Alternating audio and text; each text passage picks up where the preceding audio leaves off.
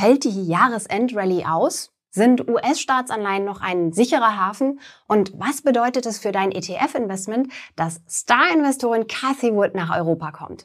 Um all diese Fragen geht's heute. Ich bin Susanne und herzlich willkommen zu einer neuen Folge Just ETF Insights mit dem Marktupdate.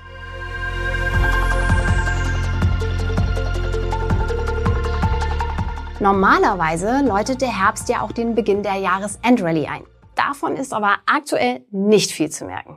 Unsere Karte ist praktisch komplett rot. Die einzigen Ausnahmen sind Pakistan und Polen und Griechenland, was gerade so bei plus minus null rauskommt. Pakistan hat insgesamt ein relativ gutes Jahr, aber im Vergleich zu den Vorjahren auch sehr viel aufzuholen. In Polen ist Anfang Oktober gewählt worden und es ist ziemlich wahrscheinlich, dass die nationalkonservative PiS-Partei nicht weiter regieren wird. Das kam bei den Börsen recht gut an. Bei den Branchen haben wir ein ähnlich mieses Bild wie bei den Ländern. Nur die Versorger sind leicht im Plus, alles andere ist im Minus. Was die Märkte belastet, ist vor allem die Lage in Nahost. Nach dem Massaker durch Hamas-Terroristen bombardiert die israelische Armee Ziele im Gazastreifen und führt auch Operationen am Boden durch. Es wird befürchtet, dass sich die Situation ausweitet. An der Grenze zwischen Libanon und Israel hat sich die islamistische Terrormiliz Hisbollah bereits gewaltsame Auseinandersetzungen mit Israel geliefert und auch der Jemen beschießt das Land mit Raketen. Es droht also ein Flächenbrand in der Region. Doch es gibt offensichtlich im Hintergrund auch Gespräche und Verhandlungen. Zumindest wurde die angekündigte Bodenoffensive zunächst verschoben. All das hat unter anderem Auswirkungen auf den Ölpreis. Nach dem 7. Oktober zog er ziemlich an, zuletzt hat er aber wieder nachgelassen. Viele Anleger flüchten ganz klassisch ins Gold. Der Preis pro Unze hat kurzzeitig sogar die 2000 Dollar Marke übersprungen. Was vielen auch als sicherer Hafen gilt, Anleihen. Und da insbesondere die von Staaten mit hoher Bonität, also zum Beispiel Deutschland, die Schweiz oder die USA. Hohe Bonität bedeutet, bei diesen Staaten ist es unwahrscheinlich, dass sie die Kredite und nichts anderes sind Anleihen im Prinzip nicht zurückzahlen können. Aber ausgerechnet bei den US-Staatsanleihen geht es derzeit hin und her. Einerseits sind sie in Krisenzeiten als Stabilitätsanker besonders attraktiv und daher jetzt gefragt. Andererseits sorgt auch hier der Konflikt in Nahost für Unsicherheit. Präsident Joe Biden hat bereits bekannt gegeben, dass die USA sowohl die Ukraine als auch Israel unterstützen werden. Das kostet viel Geld und das Land ist bereits hochverschuldet und konnte einen Government-Shutdown zuletzt nur knapp abwenden. Ein großes Problem ist, dass sich die Stimmung zwischen Demokraten und Republikanern sehr verhärtet hat. Und auch innerhalb der Parteien gibt es Streit. Wochenlang war das Repräsentantenhaus blockiert, weil Extremisten unter den Republikanern immer wieder die Wahl eines neuen Speakers aus den eigenen Reihen verhindert haben.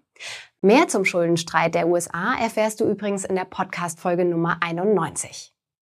Es ist nicht ausgeschlossen, dass die US-amerikanische Notenbank Fed die Zinsen nochmals erhöhen wird. Und das wiederum bringt die Staatsanleihen unter Druck. Außerdem dürfte es in so einem Fall auch neue Anleihen mit höheren Coupons geben. Coupons sind quasi die Dividende von Anleihen. Im Gegensatz zu Dividenden wird die Höhe des Coupons aber von Anfang an festgelegt. Gibt es also neue Anleihen mit höheren Coupons, werden die alten uninteressant und verlieren an Wert. Zum Thema Staatsanleihen in Fremdwährungen hier übrigens noch ein Tipp von Finanzexperte Dr. Gerd Kommer. Wer Anleihen kauft, um einen Stabilitätsanker im Portfolio zu haben, der sollte niemals, Grundregel Nummer eins, da gibt es auch keine Ausnahmen, Fremdwährungs- oder Wechselkursrisiko nehmen. Das heißt, äh, wenn ich mir jetzt zum Beispiel Anleihen-ETFs anschaue, die auf US-Dollar laufen und feststelle, okay, ich habe einen ähnlichen Anleihen-ETF, was äh, Restlaufzeit angeht beispielsweise und die Bonität, der in Euro ist und der ist äh, meinetwegen ein Prozentpunkt niedriger, dann sollte ich trotzdem lieber den ETF in Euro nehmen.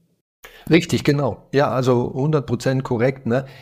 Natürlich sind amerikanische Zinsen, ob das jetzt Staatsanleihezinsen sind oder äh, Unternehmensanleihenzinsen, je nach äh, Laufzeit zwischen einem und zwei Prozentpunkten pro Jahr höher heute, also aktuell, als die Zinsen im Euro-Raum.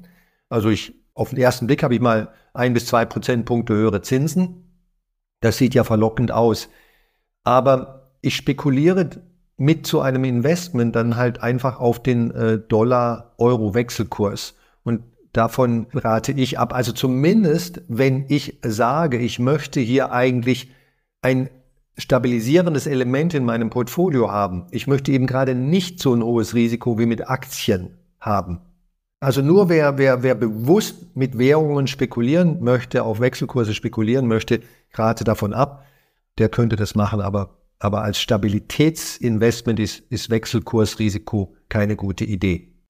Im Interview habe ich mit Gerd Kommer über die Basics in Sachen Anleiheninvestments gesprochen. Zum Beispiel, wie sich die Rendite von Anleihen zusammensetzt aber auch über aktuelle Fragen, beispielsweise ob Anleihen mit langen Laufzeiten jetzt interessanter werden. Den Link dazu findest du in der Beschreibung. Unsere Zahl des Monats ist die 23, denn am 23. November steigt unser Live Q&A-Event. Du willst in ETFs investieren, hast aber noch 1000 Fragen offen, zum Beispiel, was so ein ETF kostet, wann thesaurierende ETFs thesaurieren und wie du das mit der Steuer handeln sollst? dann schau auf jeden Fall vorbei. Kia und ich beantworten live deine Fragen. Los geht's um 12.30 Uhr. Alle Infos zum Event findest du auch auf unserer Landingpage. Die habe ich dir in der Beschreibung verlinkt. Dort kannst du dich auch registrieren, damit du es auf keinen Fall verpasst. Damit sich die bekannte Investorin Cassie Wood für ein Unternehmen interessiert, muss das ganz schön hohe Erwartungen erfüllen.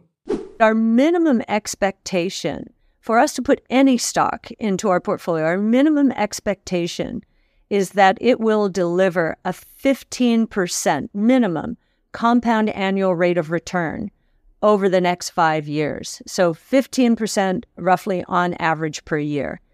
Given the underperformance in the last five years, we would expect it to be much higher than that, especially if we're right, if our research on these new technologies is right.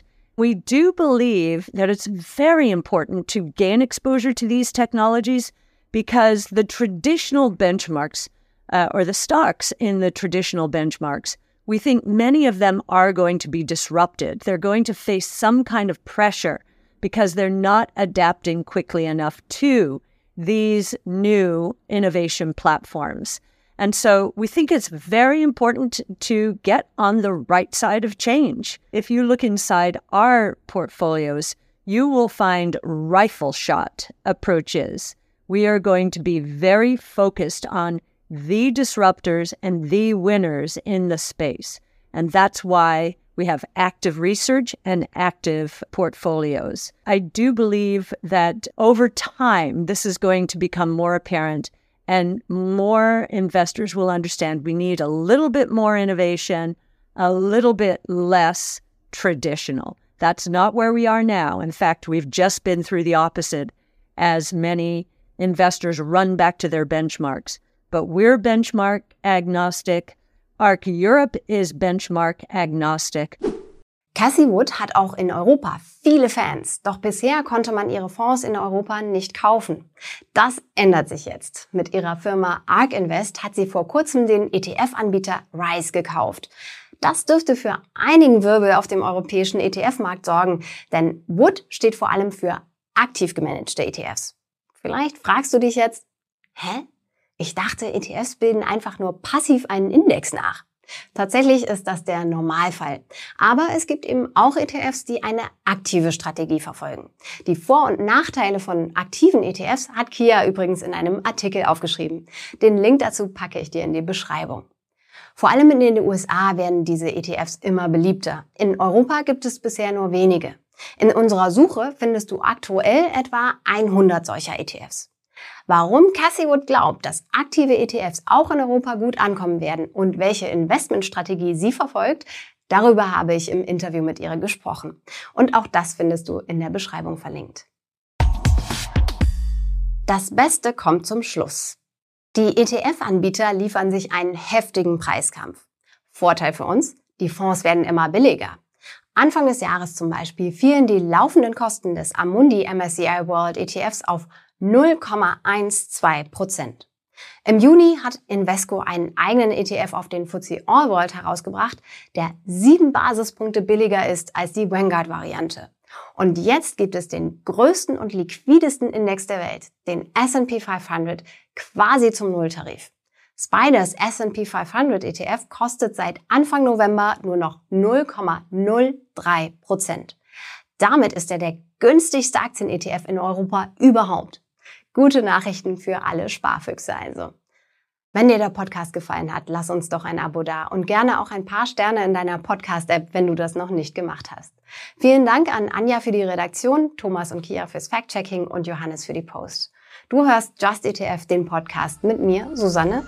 Dir viel Erfolg beim Anlegen und bis zum nächsten Mal.